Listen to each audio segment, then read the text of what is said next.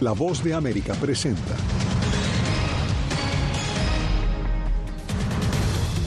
Estados Unidos impone nuevas sanciones a Rusia. Unas 500 personas y entidades fueron penalizadas.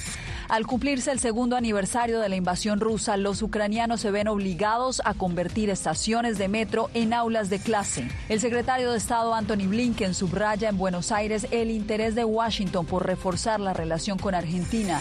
Y en Nueva York, un sepelio enfrenta a la iglesia y a un sector de la comunidad LGBTQ.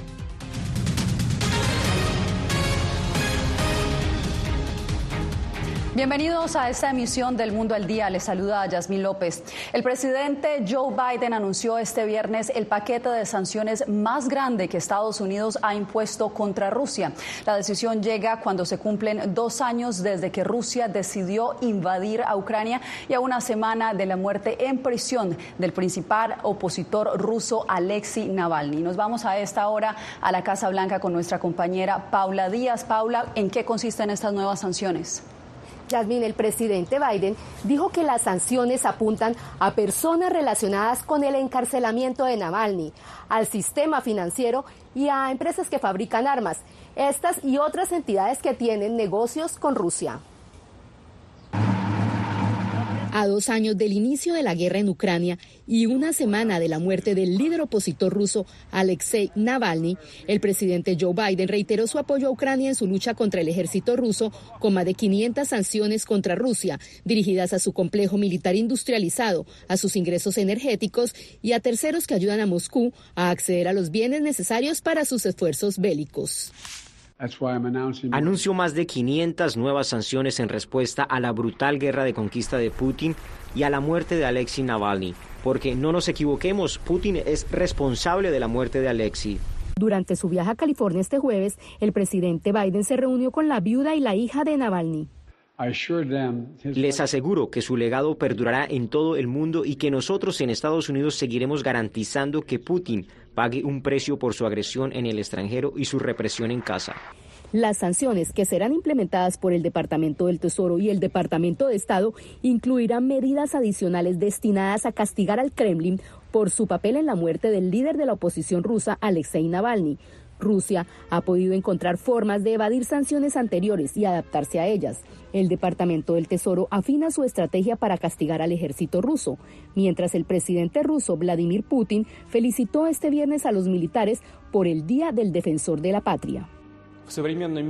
Hay muchos desafíos y riesgos alarmantes en el mundo moderno y por lo tanto el poderoso potencial y la alta preparación para el combate de nuestro ejército y nuestra marina son una garantía de la seguridad de Rusia y de su desarrollo libre y soberano. Estados Unidos y los aliados han impuesto una serie de medidas contra Rusia desde el comienzo de la guerra, incluido el bloqueo de activos financieros, la restricción de las exportaciones de alta tecnología y el establecimiento de un tope oficial al precio de venta de las exportaciones de petróleo de Rusia pero el apoyo a Ucrania está detenido por los republicanos en el Congreso. La Casa Blanca también dijo que pronto impondrá sanciones a Irán por su apoyo a Rusia, las cuales pueden ampliar si Irán vende misiles balísticos a Rusia. Yasmin. Paula Díaz, gracias por el reporte.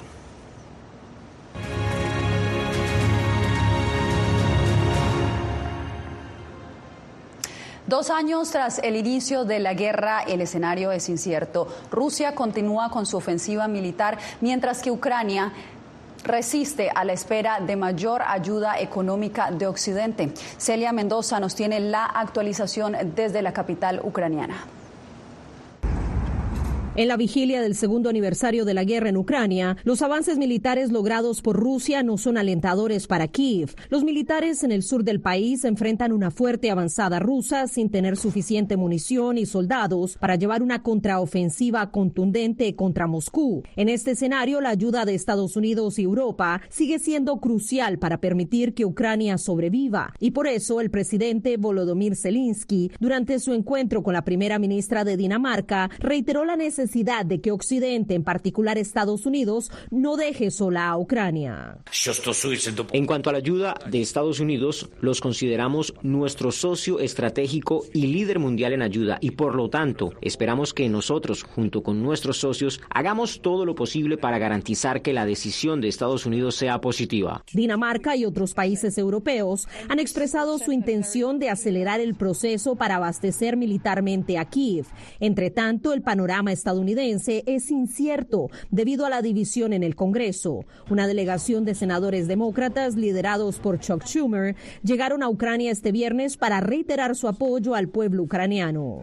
Cuando regresemos a Washington, dejaremos claro al presidente Johnson y a otros en el Congreso que están obstruyendo el apoyo militar y económico, exactamente lo que está en juego aquí en Ucrania y para el resto de Europa y el mundo libre. Entre tanto, en el frente de batalla, la victoria de Rusia en Abdivka ha llevado al Kremlin a intensificar sus ataques. La noche del jueves, según las autoridades ucranianas, sus defensas aéreas derribaron 23 de los 31 drones lanzados por Rusia en cinco regiones sin embargo, misiles rusos en Odessa causaron la muerte de tres civiles, mientras en Dnipro un dron ruso impactó un edificio de apartamentos, hiriendo al menos a ocho personas. Este 24 de febrero se llevarán a cabo eventos conmemorativos para rendir homenaje a los caídos en el campo de batalla, mientras los líderes que han viajado hasta la capital ucraniana tendrán una conferencia conjunta este 25 de febrero para hablar acerca del futuro de Ucrania. Celia Mendoza, Voz de América, Kiev. Mantener la educación para millones de niños ucranianos ha sido, ha sido, uno de los retos más grandes en medio de este conflicto. Por eso nuestros enviados especiales Celia Mendoza y Jorge Agobián visitaron la ciudad de Kharkov, un lugar en constante amenaza y donde los salones de clase pasaron a ser refugios contra misiles. Veamos. Aquí en Kharkiv, la segunda ciudad más grande de Ucrania, la amenaza de ataques rusos es constante, lo que hace un reto mantener las clases presenciales para los niños, llevando a que se obligara a establecer aulas escolares bajo tierra. Más de 2.000 niños reciben clases en cinco estaciones de metro en esta ciudad, una de ellas para MOC, donde nos encontramos, donde el lugar ha sido acondicionado con salones de clase donde ni el ruido del metro ni tampoco el ruido de las alarmas interrumpe la enseñanza de los niños. En septiembre de 2023, los primeros mil niños empezaron a asistir a la escuela. ¿Cómo se organiza la educación? Los niños son recogidos en zonas remotas de la ciudad por autobuses municipales escoltados por la policía. Se les lleva a cinco estaciones de metro. En promedio, esto representa la mitad de los niños que estudian en las escuelas. Aproximadamente 500 profesores y profesionales de la pedagogía están involucrados en la educación. Dos años después del inicio de la guerra, la región de Kharkiv es la primera en establecer una escuela subterránea, esto con apoyo financiero de los Estados Unidos. Se espera que este lugar pueda ser inaugurado para finales del mes de marzo, buscando dar una oportunidad y una opción adicional a los estudiantes que se han mantenido en la educación virtual. Estamos aquí en la construcción de nuestra escuela antirradiación que se planea utilizar para la educación presencial de los niños de nuestra ciudad. Es la primera escuela de este tipo construida no solo en Kharkiv, sino también en Ucrania. Estamos planeando educar a niños desde primer al onceavo grado. 900 niños podrán asistir a esta escuela simultáneamente en dos turnos. Casi 3.800 escuelas han sido impactadas desde el inicio de la invasión a gran escala de Rusia. 365 de ellas han sido completamente destruidas, según el Ministerio de Educación y UNICEF. 1.5 uh, millones de niños tienen problemas de salud mental que requieren intervención profesional y eso abarca desde la enuresis o la ansiedad hasta el trastorno de estrés postraumático. Y cuanto antes se manejen y aborden esos problemas, es menos probable que se puedan convertir en problemas importantes en la adultez. Pasamos a Argentina, donde el secretario de Estado Anthony Blinken cerró su gira por Latinoamérica, que incluyó un encuentro con el G20 en Brasil. Gonzalo Báñez Villar nos trae el reporte. El secretario de Estado norteamericano Anthony Blinken visitó la Argentina y mantuvo una reunión de una hora y veinte minutos con el presidente Javier Milei y parte de su gabinete nacional. Consideró la reunión de muy fructífera e hizo hincapié en las posibilidades comerciales y económicos que ambos países tienen. Vemos un potencial extraordinario aquí en Argentina y queremos que las empresas estadounidenses sigan siendo el socio predilecto de Argentina. En una conferencia de prensa conjunta, la canciller argentina agradeció la visita de Blinken y el respaldo de la Casa Blanca a las reformas impulsadas por Milley. Tengo que agradecerle muchísimo más al señor Blinken, al señor embajador de Estados Unidos y a, la delegación el tiempo y el esfuerzo que están teniendo en tratar no solo de visitar Argentina, sino de entender los enormes cambios que estamos iniciando en Argentina. Al inicio de la jornada, el secretario Blinken recorrió la Plaza de Mayo en Buenos Aires y hasta se asomó al balcón de la Casa de Gobierno. De esta manera, Blinken terminó su gira por América Latina, que incluyó también a Brasil, donde se reunió con el mandatario Luis Ignacio Lula da Silva y participó de la cumbre de cancilleres del G20. Allí, como punto central, manifestó el compromiso de lograr la liberación de los rehenes israelíes retenidos por Hamas. Tanto desde la Argentina como Estados Unidos quedaron muy conformes con el encuentro y así lo manifestaron sus funcionarios. De Buenos Aires, Argentina, Gonzalo Báñez Villar para La Voz de América. El gobierno mexicano cuestionó por segundo día consecutivo al diario estadounidense The New York Times por un reporte que acusa al gobierno de Andrés Manuel López Obrador de supuestas alianzas con cárteles de la droga, como nos informa Javier Egar. En su conferencia de prensa matutina, el presidente mexicano criticó al diario estadounidense The New York Times por haber publicado un reportaje que vincula a aliados suyos al crimen organizado tras asumir el poder en 2018. No va a venir cualquier gente que porque es el New York Times y nos va a poner, nos va a sentar en el banquillo de los acusados. Eso era antes, cuando las autoridades en México eh, permitían que los chantajearan. Ahora no. Un respeto que, dijo, está por encima de todo. Por eso le cuestionaron haber difundido el número de teléfono de la periodista que publicó el tema algo que ya investiga el Instituto Nacional de Transparencia. El teléfono que dio a conocer es el teléfono personal. ¿Y, qué pasa cuando esta periodista me está calumniando y me está acusando? de eso en este país. ¿Cómo no? ¿Cómo no? no, pero también la calumnia. Me está vinculando a mí, a mi familia, con el narcotráfico. Sin pruebas. El texto del diario estadounidense no presentó evidencias documentales, pero cita fuentes anónimas. Uh, Así reaccionó la Casa Blanca, mientras que expresidentes mexicanos pidieron la renuncia de López Obrador. Y es la segunda vez en pocas semanas que un medio estadounidense publica sobre posibles vínculos del gobernante con el narcotráfico. Javier Egar, Voz de América, México. Y un evento sin precedentes se registró en la Catedral de San Patricio en Nueva York, donde un sepelio dio lugar a un enfrentamiento entre miembros de la comunidad LGBTQ con la Iglesia Católica. Ángela González nos cuenta por qué. Era un evento que debió marcar un hito cuando la Catedral de San Patricio le dio la bienvenida a la comunidad transgénero en un recinto sagrado e icónico. Sin embargo, durante el funeral de la activista transgénero Cecilia Gintelli, quien se había declarado atea y era conocida por su trabajo por las personas con VIH y trabajadoras sexuales, se pronunciaron blasfemias en el púlpito. La madre de todas las lo que obligó a cancelar la misa según la iglesia. El cardenal se está escudando en que es atea, pero está rechazando porque alguien comentó que había mucha mujer trans que había prostitutas en la iglesia. Y si nos vamos en les montamos siempre, si Cristo perdonó a María Magdalena ser una prostituta, ¿por qué la iglesia, que son descendencia de Cristo, no va a aceptar? Además, era una misa únicamente. La polémica ha crecido y algunas organizaciones de la comunidad transgénero han convocado a protestas y junto con la familia de Gentelli exigen una disculpa pública por parte de la iglesia. Argumentan rechazo a las personas transgénero. La Arquidiócesis de Nueva York celebró una misa de reparación y emitió el siguiente comunicado. La catedral solo sabía que familiares y amigos estaban solicitando una misa fúnebre para un católico y no tenía idea de que nuestra bienvenida y oración serían degradadas de una manera tan sacrílega y engañosa. Laura Martínez, mujer transgénero y activista LGBTQ, dice llevar 20 años en la lucha por aceptación de la Iglesia Católica y celebró cuando a finales del mes de enero el Papa Francisco se pronunció sobre la bendición a miembros de esta comunidad. Ángela González, Voz de América, Nueva York. Al regreso, reclusos se escapan de una cárcel de Ecuador mientras autoridades realizaban un operativo para retomar el control de ese centro carcelario.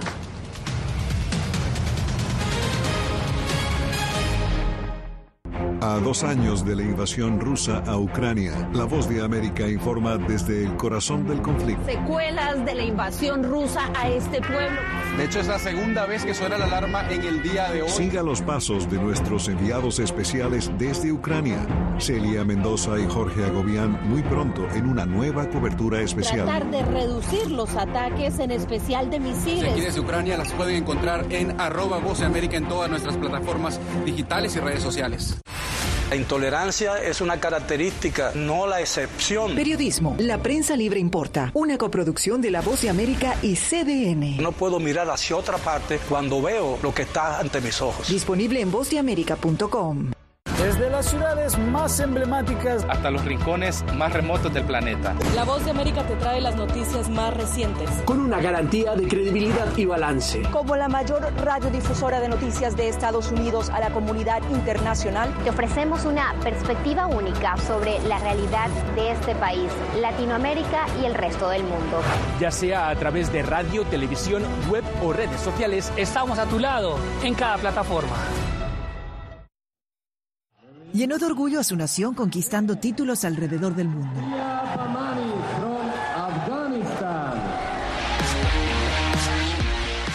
Sin embargo, como mujer que desafía las expectativas de género en Afganistán, su vida, triunfos y carrera están ahora en grave peligro. Rompiendo un tabú. Ahora, en todas las plataformas de La Voz de América. El crimen organizado asesinaba a los chicos y luego cremaba los cuerpos. Periodismo, la prensa libre importa, una coproducción de La Voz de América y Latina. Sí que es complicado hablar acá de libertad de expresión. Disponible en vozdeamerica.com.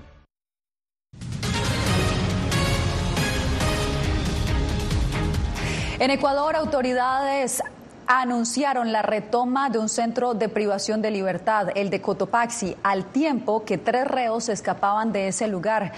Néstor Aguilera llegó hasta allí y nos trae el reporte.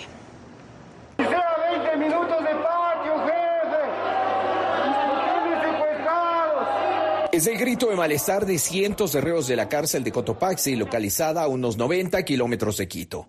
A diferencia de meses atrás, cuando las bandas criminales eran las que gobernaban, Hoy este centro carcelario, que alberga más de 4.300 internos, se encuentra bajo control absoluto de las Fuerzas Armadas. La Voz de América, acompañada por militares, recorrió algunas de las zonas donde la corrupción y el dinero, producto de las extorsiones a los reos, provocaron que algunos líderes de la banda Los Lobos, la más fuerte en ese centro, tengan privilegios. Porque contaba con diferentes lujos, como luces LED, camas de, de dos plazas y media, televisores, licores y un sinnúmero de, de enseres o, víveres. Y a, su costado tenía la seguridad o una discoteca. Las mafias en esta y otras prisiones lograron que los reos obtengan habitaciones siempre en los pisos más elevados.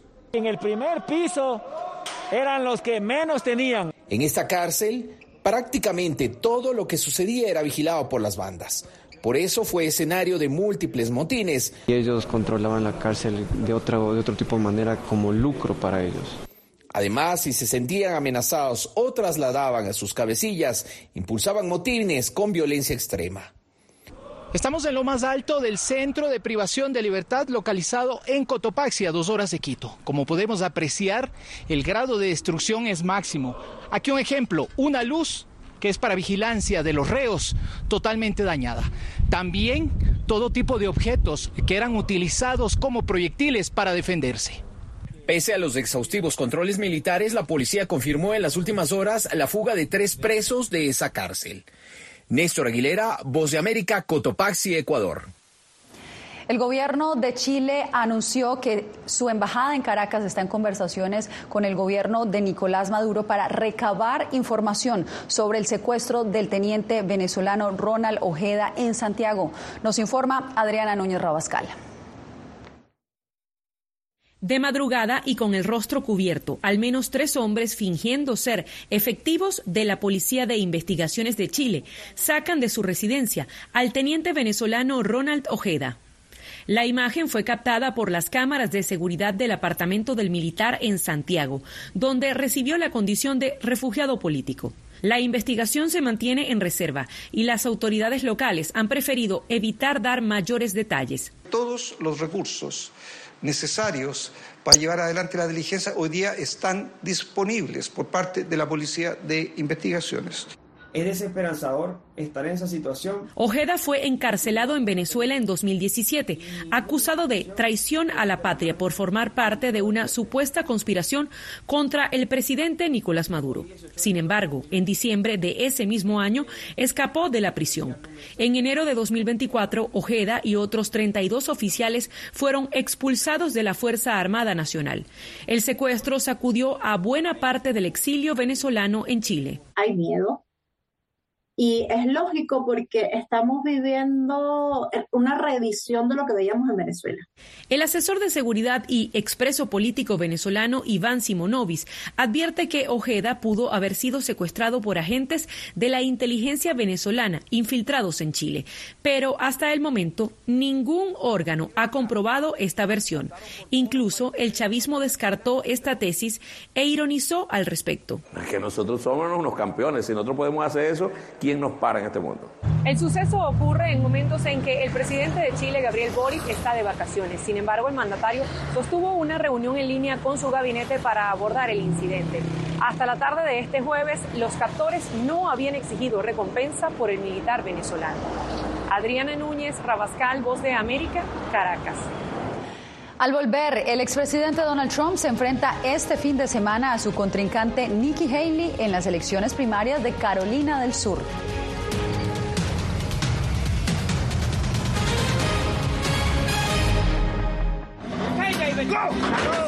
La voz de América presenta testimonios de tolerancia directamente desde el corazón de una de las regiones más conservadoras de Estados Unidos. Historias de personas determinadas a derribar estereotipos. Viviendo de manera auténtica en el hogar de los valientes, encontraron su libertad. Disponible en todas las plataformas de La Voz de América. Nosotros no somos ninguna oposición. La prensa no es ninguna oposición. Periodismo, la prensa libre importa. Entonces hay un poco de tema también de amenazas, ¿no? Disponible en vozdeamerica.com. Desde las ciudades más emblemáticas hasta los rincones más remotos del planeta. La Voz de América te trae las noticias más recientes. Con una garantía de credibilidad y balance. Como la mayor radiodifusora de noticias de Estados Unidos a la comunidad internacional, te ofrecemos una perspectiva única sobre la realidad de este país, Latinoamérica y el resto del mundo. Ya sea a través de radio, televisión, web o redes sociales, estamos a tu lado en cada plataforma. Soy Néstor Aguilera, corresponsal de La Voz de América en el Ecuador. Informar sobre la realidad de un país exige una alta dosis de responsabilidad periodística, más aún cuando las noticias evolucionan a cada instante. Aquí en La Voz de América encuentras noticias veraces, precisas y balanceadas, valores profesionales que me motivan a trabajar día a día para informarte de manera profunda sobre los temas que más impactan tu vida diaria. Porque en La Voz de América, la prensa libre importa el periodismo definitivamente necesita ser libre. Periodismo, la prensa libre importa. Una producción especial de La Voz de América. La libertad se la da el Estado y la responsabilidad la asume uno. Disponible en vozdeamerica.com.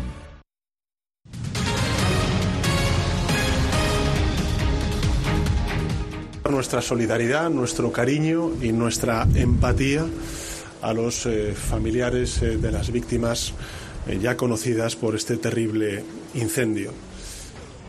El El presidente del gobierno español, Pedro Sánchez, expresó este viernes sus condolencias a las familias de las víctimas del incendio registrado en Valencia, que mató a al menos 10 personas y dejó 14 desaparecidos. Hoy los bomberos continuaron la búsqueda de cadáveres y sobrevivientes en el edificio que este jueves, en cuestión de segundos, quedó envuelto en llamas y generó un despliegue de unos 90 militares y 40 camiones de bomberos. Aún no se sabe cuántas personas había en el edificio en ese momento.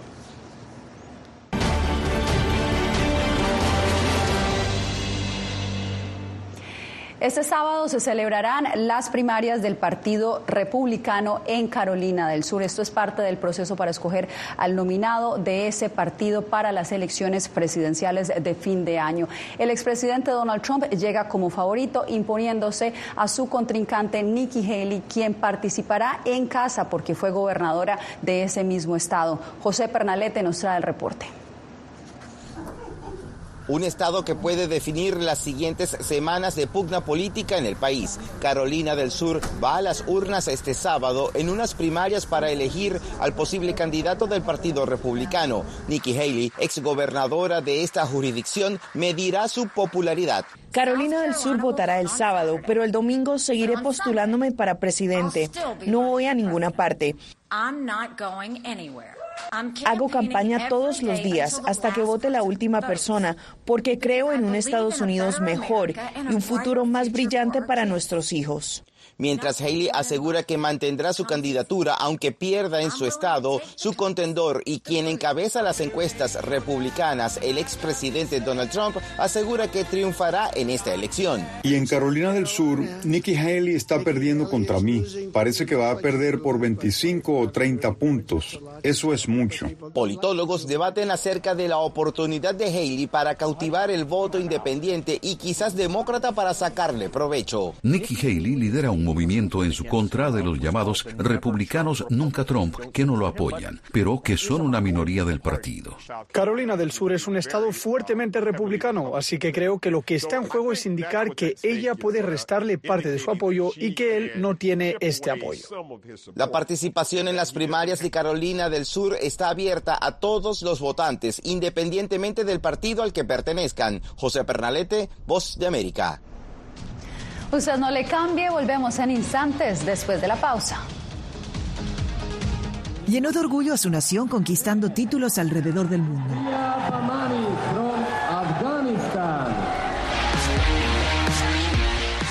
Sin embargo, como mujer que desafía las expectativas de género en Afganistán, su vida, triunfos y carrera están ahora en grave peligro. Rompiendo un tabú. Ahora, en todas las plataformas de La Voz de América. Que empiecen a callar a periodistas, que empiecen a callar medios. Periodismo, la prensa libre importa. Una producción especial de La Voz de América. Porque al final lo que está en juego no solo medios de comunicación, sino la democracia de un país. Disponible en vozdeamerica.com. En medio de la guerra, una mujer debe enfrentar su embarazo sola mientras su esposo lucha por defender a su patria.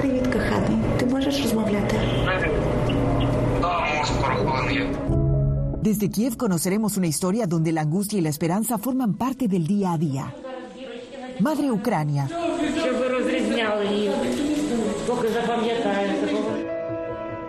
Disponible en todas las plataformas de La Voz de América poder eh, recuperar la libertad de prensa. Periodismo, la prensa libre importa. Una producción especial de La Voz de América. Se ejerció esta profesión con mucho miedo. Disponible en vozdeamerica.com.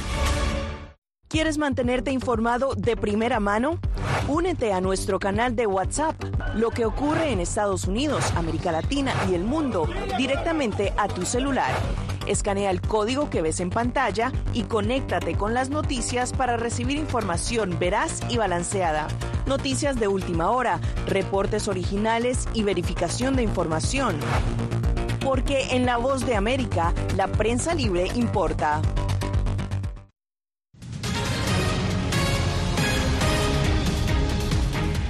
De regreso a la Luna, Estados Unidos celebra la exitosa misión de una nave espacial privada y no tripulada que llevó al país de regreso al satélite natural.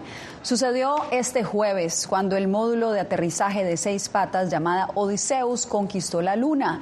El administrador de la NASA, Bill Nelson, lo calificó como un triunfo y un gran paso para la humanidad. La NASA dice que los datos recopilados le ayudarán a prepararse para el regreso de astronautas a la Luna a finales de esta década. Con estas imágenes nos despedimos por hoy. Que tengan un feliz fin de semana. Nos vemos nuevamente el lunes. Les informó Jasmine López.